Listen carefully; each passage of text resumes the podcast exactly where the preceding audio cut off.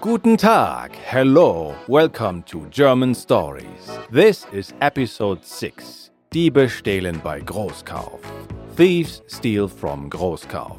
I am your host, Christian. Last time, Paul was in a hurry and got held up by a slow ticket seller while his train was already coming. Let's see how our story continues today. This is where we will also be dealing with the numbers till 1 million and with a newspaper article. We will also learn the W questions and these conjugations for du. Kommst, wohnst, and arbeitest. If you like this podcast, we guarantee you will also like the German Stories learning platform. Check it out German minus stories.com.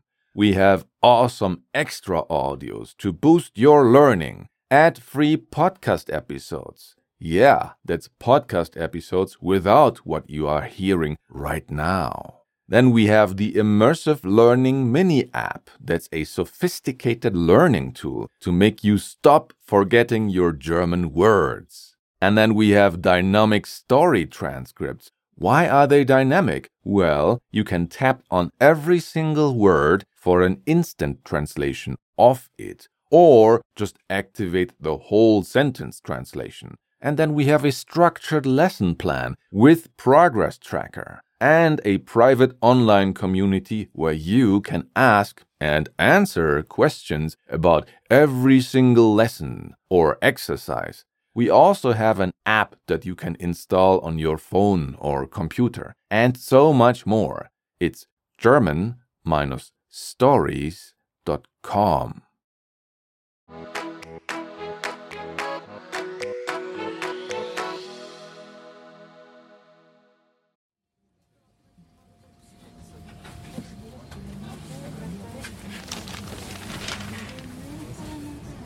Diebe stehlen bei Großkauf.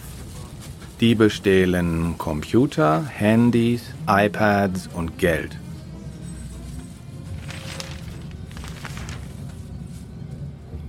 München. Großkauf in der Adamstraße 76. Diebe gehen nachts in das Geschäft und stehlen 29 Drucker, 52 Computer, 198 Handys und 41 iPads. Die zwei Diebe stehlen nicht nur das.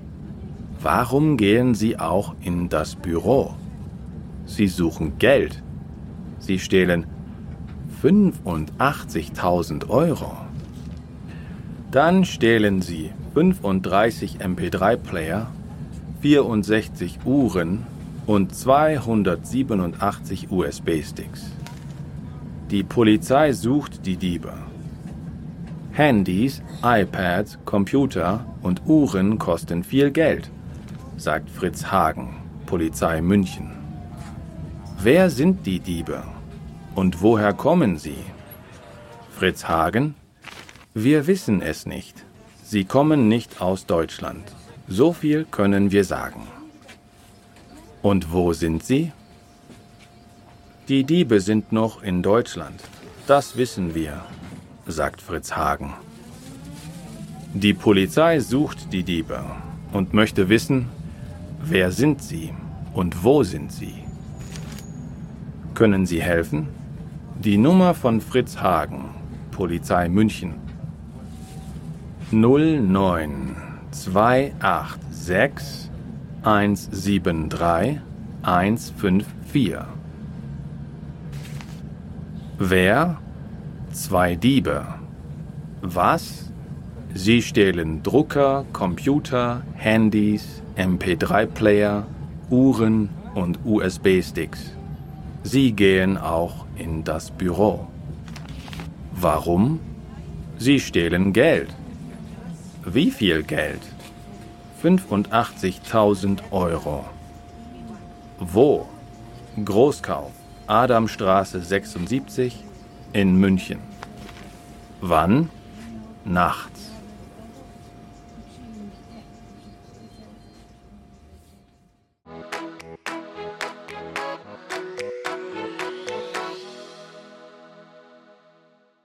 And now let's repeat the newspaper article. Please speak after me. The headline is Diebe stehlen bei Großkauf. Thieves steal from Großkauf. It literally says they steal at Großkauf. And the fantasy name Großkauf means big buy. And then he reads the subheading Diebe stehlen Computer, Handys, iPads und Geld.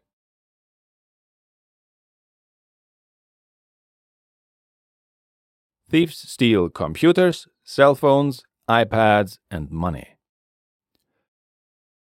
Then the actual article starts with München, Großkauf in der Adamstraße 76. Munich, Großkauf in the Adamstraße 76. Adamstraße means Adam Street. Diebe gehen nachts in das Geschäft und stehlen.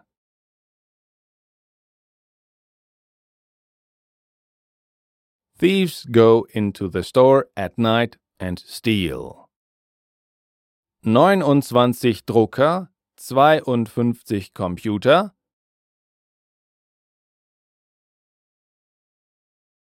Twenty-nine printers, fifty-two computers, 198 Handys und 41 iPads.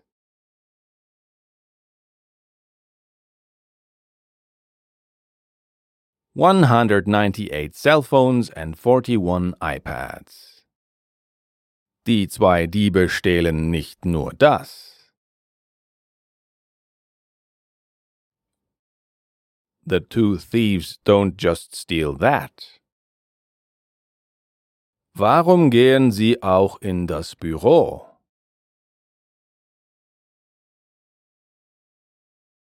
Why do they also go into the office? Sie suchen Geld. They are looking for money. Sie stehlen 85.000 Euro.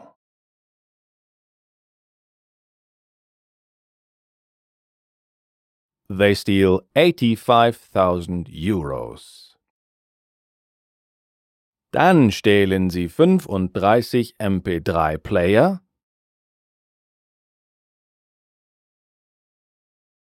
Then they steal 35 MP3 players, 64 Uhren und 287 USB-Sticks.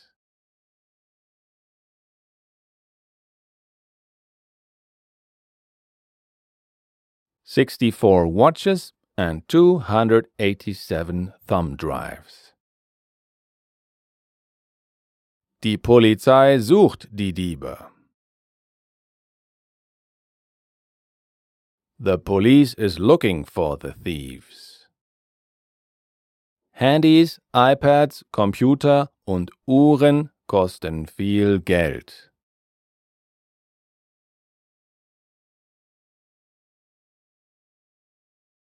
Cell phones, iPads, computers, and watches cost a lot of money. Sagt Fritz Hagen, Polizei München. Says Fritz Hagen, Munich Police. Wer sind die Diebe? Who are the thieves? Und woher kommen sie?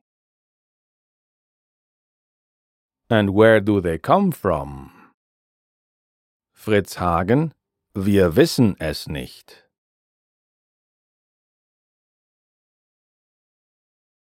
Fritz Hagen, that's a full name, by the way. We don't know it. Sie kommen nicht aus Deutschland. They don't come from Germany. So viel können wir sagen. We can say that much. Und wo sind sie? And where are they? Die Diebe sind noch in Deutschland. The thieves are still in Germany. Das wissen wir, sagt Fritz Hagen. We know that, says Fritz Hagen. Die Polizei sucht die Diebe und möchte wissen,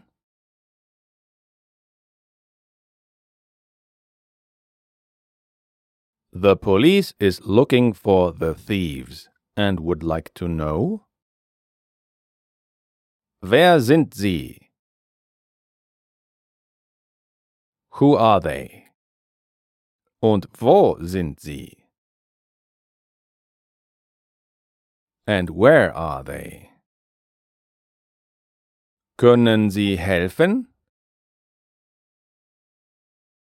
Can you help? Die Nummer von Fritz Hagen, Polizei München.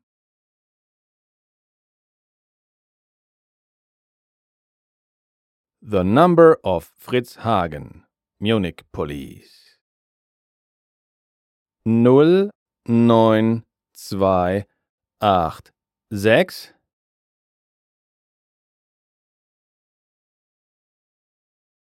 09286 173 154.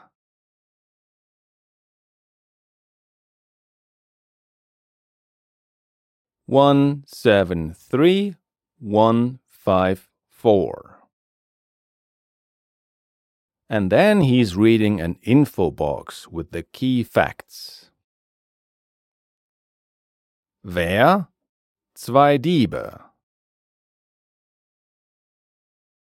Who? Two thieves. Was? Sie stehlen Drucker, Computer, Handys.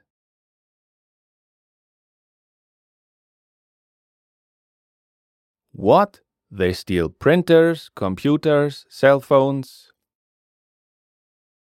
MP3-Player, Uhren und USB-Sticks.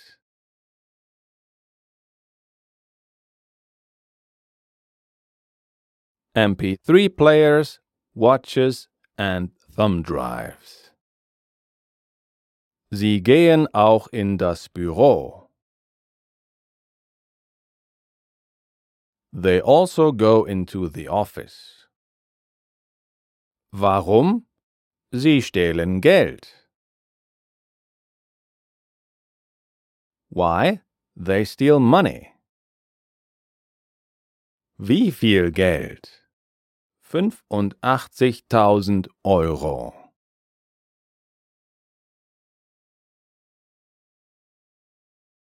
How much money? 85.000 Euros. Wo? Großkauf Adamstraße 76 in München.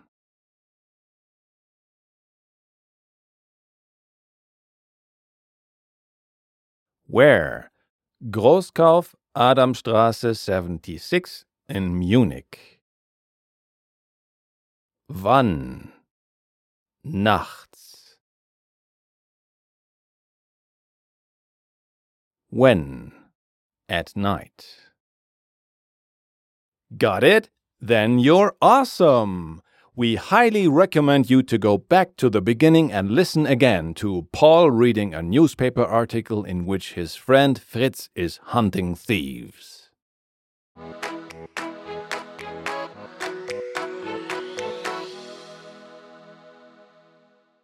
Let's look at today's little piece of grammar. Let me explain the W question words first. Wer, wie, was, wann, wo, and warum are the six most important question words. Wer means who. Wer ist Paul? Who is Paul? Wie means how. Wie geht's? How is it going? Was means what. Was ist das? What is that? Wann means when. Wann kommt Paul? When does Paul come? Wo means where. Wo ist München? Where is Munich? Warum means why. Warum nicht? Why not? Now let's go over to the verb conjugations for the personal pronoun du. Last time we learned how to change the verb with the personal pronoun ich. Let's recap. Kommen, ich komme. Wohnen, ich wohne. Arbeiten, ich arbeite. Let's add another conjugation. When we use du, we add the ending st or st to a verb. Kommen, ich komme. And then du kommst. Wohnen, ich wohne. Du wohnst. Arbeiten, ich arbeite. Du arbeitest. So we add the ending st or st to a verb when we use du. But why isn't it du arbeitst then? Because the word would end in tst. And that sounds strange and it's hard to say. Germans like the sound of test more than tst. In these cases, we add an extra e, so the verb ending becomes est. Arbeitest. Arbeiten is still considered a regular verb.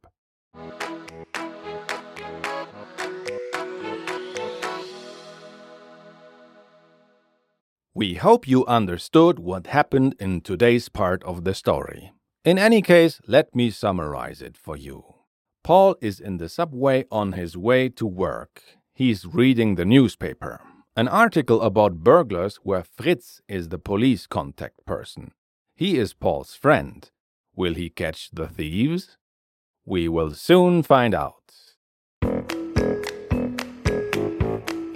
Thank you so much for listening. Today's episode was written, directed, and produced by me, Christian Leuschner, the main man behind German Stories, and also the voice of today's only role, Paul. German Stories theme song by Esteban del Pino. If you enjoyed today's episode, please consider telling your best friend about us. You can already understand a German newspaper article. Your friend will be impressed. Visit our website at german-stories.com to get all the extras you need to speed up your German learning.